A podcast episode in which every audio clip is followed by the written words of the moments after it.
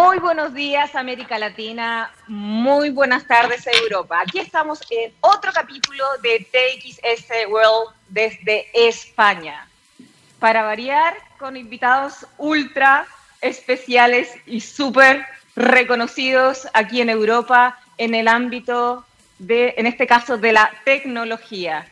Porque desde Italia vamos a conversar con Pietro Marchioni, que es Digital Transformation Lead and Head the Cybersecurity Risk Management para el Agency for Digital Italy y también es coordinador del de Infrastructure and Technology European Blockchain Partnership. Buon pomeriggio Pietro, Buon come pomeriggio. stai? Tutto bene. È un piacere averti in TXS World. Grazie. You know, it's really a pleasure. You know, uh, I have so many questions, so I really don't know how to start. So, can you please start introducing yourself? Yes, absolutely. Hi, everybody. Um, you introduced me perfectly. At the end, I'm working both uh, for the uh, cybersecurity within the Italian government and for the European infrastructure based on these new technologies called blockchain that is quite in the mouth of a lot of technologies and not. Nevertheless, these are the two main uh, elements of my daily job, and I guess they balance my daily activities. So Okay. I guess today we're talking about the second one, most likely. Yes. Well, you know, that's why you know it's very hard for me to start. You know, I have so many questions because you know, I these topics are the ones that I have been pushing uh, here in Europe, but mainly in Latin America and of course in Chile. Uh, could you like to first tell our audience what is happening in Europe regarding these two topics? There are- Yes. sorry, sorry, but you know, in some or another, they're linked. I mean, in one way, you have you know blockchain and cybersecurity. They're you know they're linked together. And actually, just to let you know, in the, I mean, this the state-owned bank in Chile, we had a cybersecurity issue last week. So it's Yeah. a huge topic. That's a common issue. Yes, indeed. yes, somehow, you know, it's uh, now a lot of people likes to talk about it because of COVID, but it, it was independent from the from the COVID uh, issue that our world is shifting a lot to digitalized services, digitalized activities, whatever it is, through digital services. So this brings a lot of uh, nice people say frictions, I would say issues between what is the real world and what is the aim of government that normally good governments try to protect their citizens, right? So our job is normally to protect our citizens in what we can see today and what will be tomorrow. so uh, Very important. that's it. Uh, Yes, and how is Italy, you know, working on this issue? And Yes. yeah, Interesting.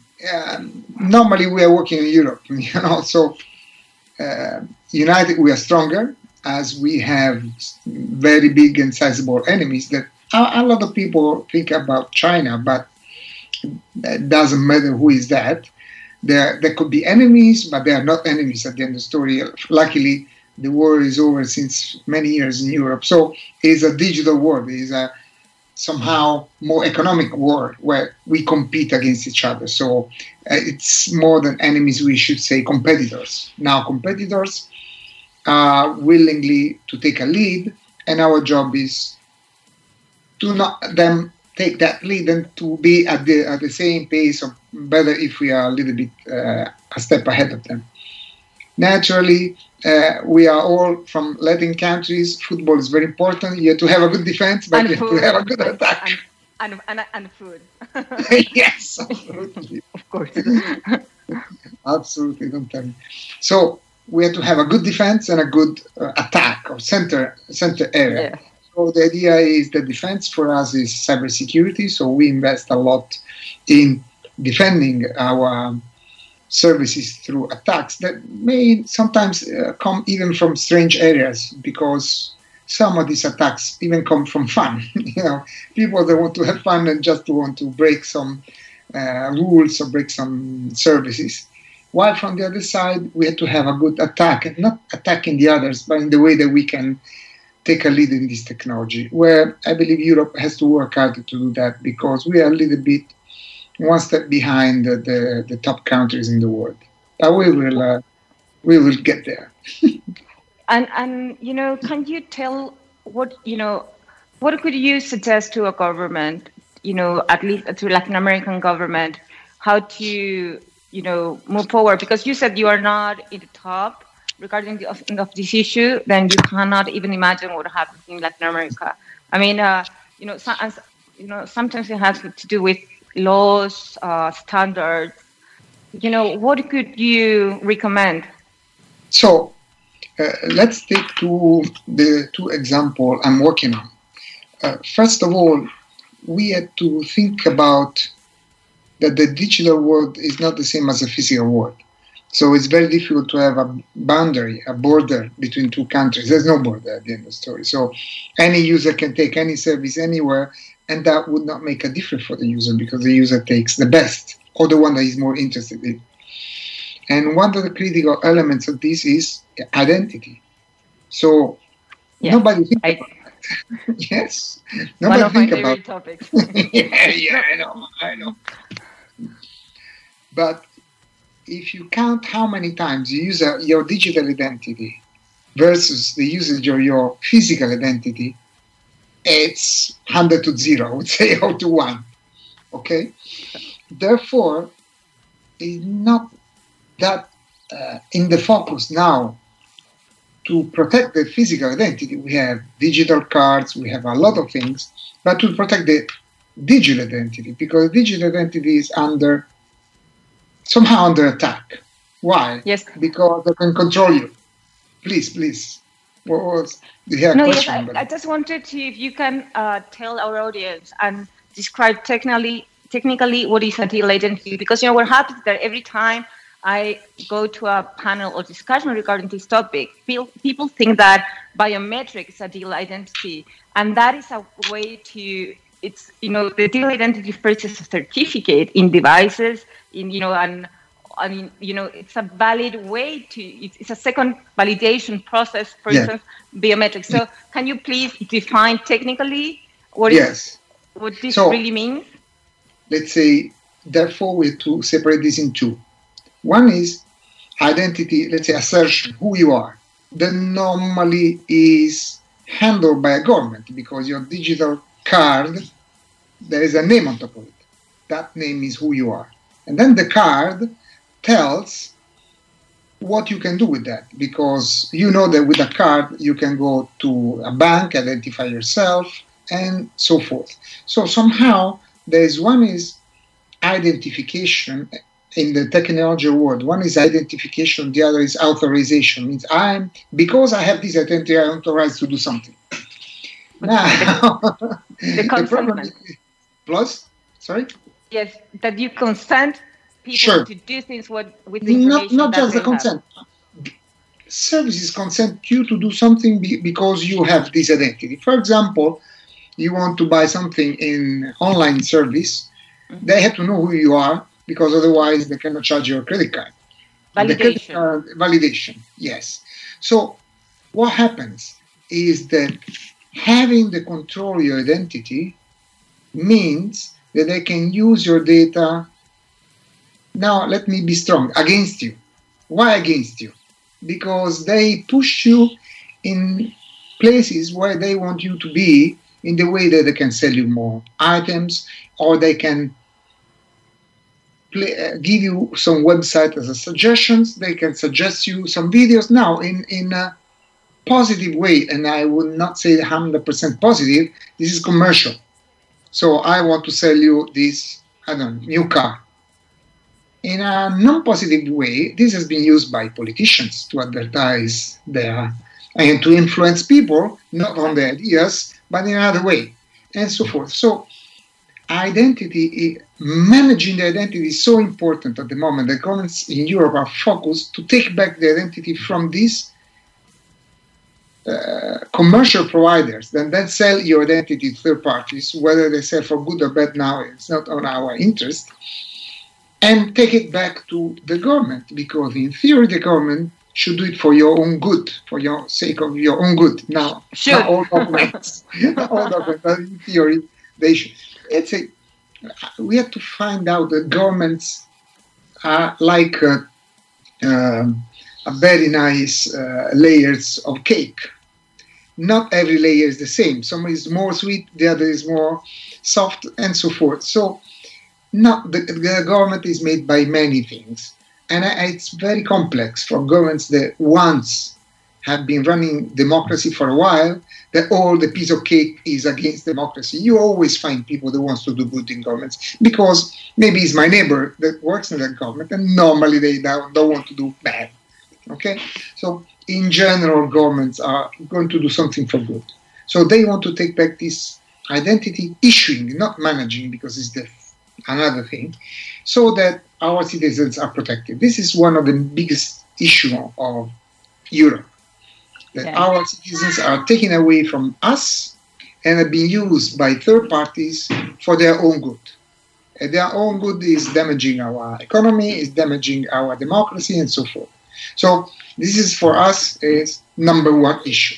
Take back the yeah. identity of citizens. Yes, well, let's let's remember to our audience that in more or less April 20th, uh, you know, it was approved the standards of the, you know, and the different way that this dual identity process will work. And it's going to be a three-year process. And actually, the president of uh, the European Union last week have speak a lot about this, about the dual identity.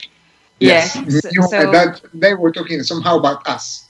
There will yes. be a new identity system. There will be free our citizens from the slavery of the identity providers. Yes, in the cent- decentralized decentralized identity. That is yes. called blockchain. Can you explain our audience more or less, you know, uh, in simple words, the two different protocols that okay. you know they are working on? The identity that you have today, whether come from government, from service provider, from Google, Facebook, or from a bank, has one service, the bank, Google, or the government, that when you present yourself, tells to the provider that you are you. I make an example. You are logging into, don't know, website for your bank. You, when you log, you have a username password. That username password goes to the bank provider for identity, and that bank provider tells, yes, this is Pietro, there's a name is Marchionni, and so forth. So this centralized means there's a central authority, whether it's Google or the other, that act in your behalf. So that certify that you are you. Now, unfortunately, these central authorities are not doing for good. And, then, and when they give you something for free, as you may daily think in the road, if somebody gives you something for free, you you have to question yourself what's, what's wrong with that. So when you Google gives you something for free, means they take back a lot of other things. And because they are one of the richest companies Company. in the world, you may understand that they take a yes. lot. Now, what happens is we want to take this away as a model, not as Google or the others. They are not good or bad, as a model. Yes. So the new identity is decentralized. So what does it mean? That the government gives you an identity, and when you log in into Google, um, Facebook, and the other with this identity, you don't ask anyone else. You, you yourself declare it's me, and this declaration is certified. So at the end, no one can use your data in another way, in a way that you are not willingly to. And then you can refuse this identity as as soon as you want. You can do a lot of things with this identity. One of the biggest things is you don't have to disclose all your data. Let's suppose I want to get a bottle of wine.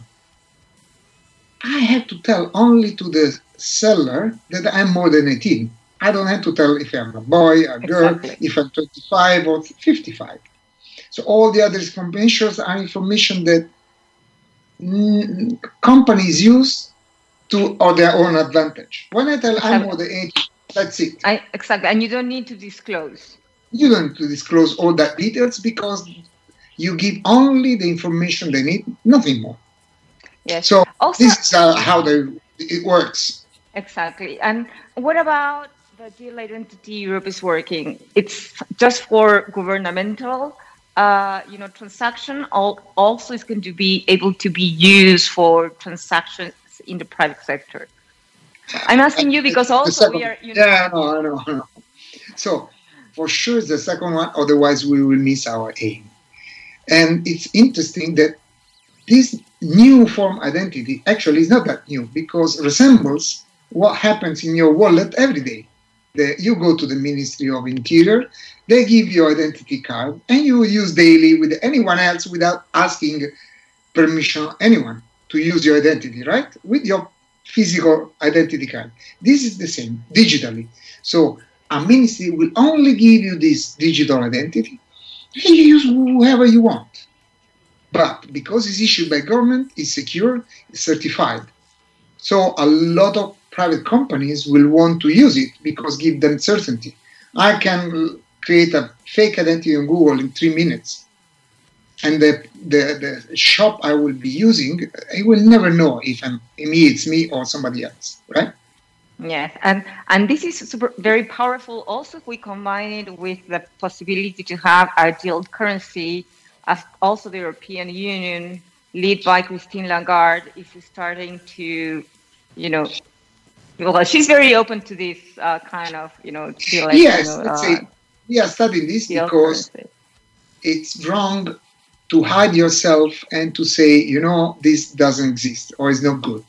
So now, issuing a digital currency somehow is already existing because when you pay with your credit card, it's a digital currency. Then you you can call whatever you want. At the end, it's a digital representation of the money, right? So you don't go physically there. Uh, blockchain-based currencies are very good. Have been used, for example, bank-to-bank transactions a lot. 80% of transactions in Italy now are with a blockchain. Maybe there will be a currency that will be one-to-one with the euro, but will be used as a euro. I do not expect in the short time to have a digital currency like this. If it's issued by the central bank, it's going to be a digital euro. Yes. so, so it's just a way, easy way to handle your your money as with a digital credit card or debit card.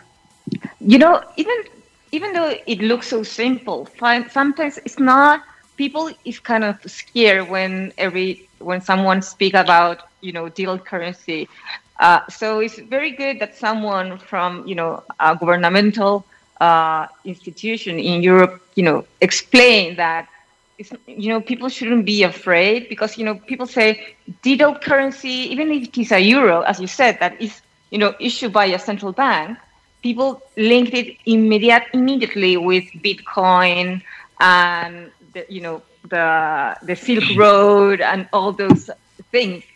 And so it's very good that you explain them that you know there's differences a currency is not good or, and, and either bad. It's just a tool that you can use in a good or bad way. Now, as everybody of us, uh, when they give me, let's say, a slice of pizza, I I go to the good pizza dealer seller. Yes. that, oh, no, pizza is good. If I go to the bad one, maybe I will I will have stomach issues. The same as digital currency. You know, they are good providers. If the provider is, mm, I would think of, about it a little bit. So, digital tools are not bad or good. bad or good the way they're used. Exactly. And how you do you see that these tools, I mean, digital identity, uh, digital currency, could increase, uh, you know, trade and help countries in what is in what we are already. That it, you know, it's a global uh, recession. It's not a global recession, but I mean, it's a global Yes, economic yes. challenge and we have a lot of small companies, you know, uh, that we need to, you know, uh, help them to get into this digital economy, new digital Yes. economy. At the end, there would be a lot of companies. Now, I believe that a lot of companies, they are the one they are coming from small ones or the one coming from all digital age, non-digital age. They are afraid because they think about mm, I have to issue to sell my goods in the web. I don't know if I will get paid. I don't know when I will get paid. I don't know who is the buyer from the other side because I'm not sure. And you say daily that I can buy on my account, even on Amazon, with the credit card of my wife. I can take a fake credit card and use a fake credit card or fake stolen credit card. So they are afraid. In the moment you have an identity issued by a government, so you interact with a person that you are certified who is this person. And from the other side, maybe you can pay in a digital way that you are sure that this money will arrive in your credit in your bank account. You're sure about who is transferring your money in your account. And, and with lower and with lower uh, lower fee, hopefully. Yes, if hopefully. it's in a blockchain. You know, the transaction costs are not really due to technology, are due to the market. The issue of transaction cost is not if you use a credit card, if you use Bitcoin. If the credit card ask you that because it's their business. No, and I, the, I saw some. By the way, by the way, but in the SWIFT transactions, there you have they charge you a lot, and they have because they have the liquidity risk that they have to take care of. Uh, but you know, with uh, blockchain technology and utility settlement token as the one that you know the they will find out another way to charge you yeah. if they yeah, want. No, yes, that's that's right. That's right. you know. That's the point. You you got a point. So keep going. Sir. Yes. You business is business. you know. Uh, so I know the tool is cheaper, so they can if they are if they're willingly they can earn more. They will not reduce your charges. Somehow I saw governments being able to force this issue to reduce the, the costs. So if a government wants, they can reduce the cost because they can issue a limit on the paying transaction fees. For example, Italy has uh, organized a centralized system for paying for government transactions, only one system, so they can let citizens not pay practically anything about transaction fees, and for sure not in percentage to the to the fee itself. And it's and not so compared like Spain, because here in Spain they charge you a lot for any kind of procedures.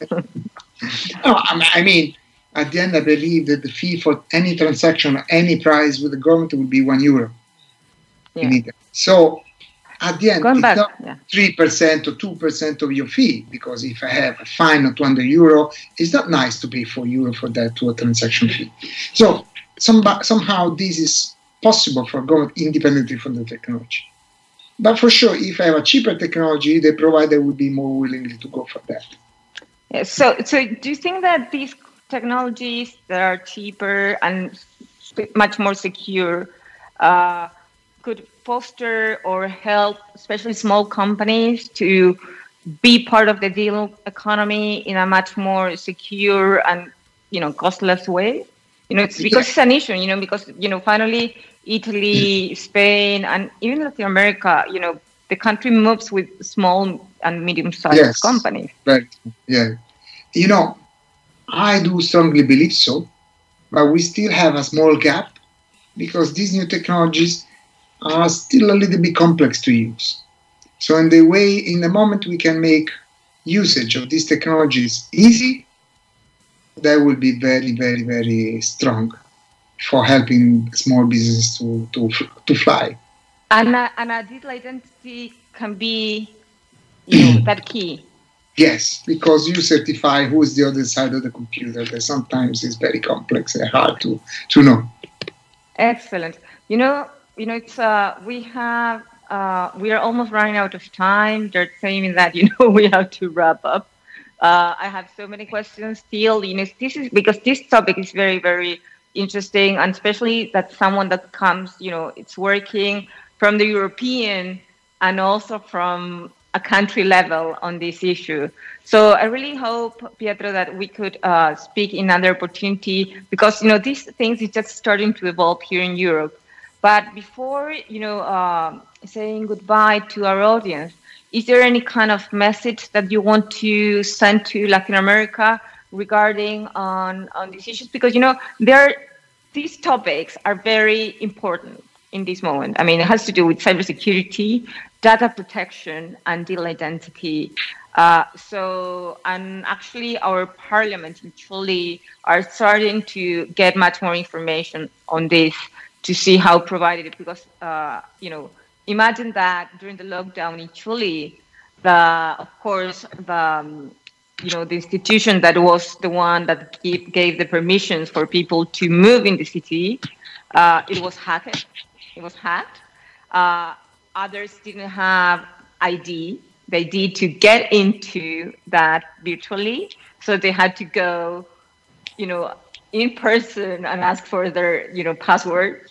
Uh, and also, what happens is that they think that with an eight-digit password is safe enough yes. to do governmental transactions. So, can you send a message to yeah. Latin America and to Chile that have also these specific, you know, components regarding uh, this issue? I believe that we cannot, we we should not hide from the technology. We embrace it. So I would say embrace it in a way that feel you comfortable, because the future is there. We cannot do anything against that. So when there were some big changes in our economy, and you see television now and against YouTube and uh, TV on demand, what's going on. At the end, the best way is to embrace it. So use it at your own advantage, and this is it can make you really, really makes the difference with what you have now. Just make it happen, and this is uh, most the most important point for us. Digital economy is the economy at the moment the other part of the economy will be used by digital economy. Just second element in one second, don't think that giving away your data is nothing because the digital slavery is very subtle. You don't know you're enslaved. But in the moment they show you only what they want to show you is another kind of slavery. That is the one you don't see and is more dangerous than the one we all experienced in the past, where you can see this slavery really easily. Now you don't see it, but you have it. So yes, don't give away your data. Yes, and also you know something that is very uh, how can I say um, that he explains very well in this documental that is in Netflix that is called The Social. Dilemma. So we, they say that we have to say goodbye. Uh, mm-hmm. Pietro, I hope that we have, you know, we can, you know, meet uh, next time and have more time to speak or and see yeah. how this evolves. Uh, so, uh, thank you, Pietro, and, y adiós a todos en The TXS World y nos vemos la próxima semana, el próximo miércoles, aquí en TXS World desde España por www.txsradio.com, la única radio de ciencia y tecnología de América Latina.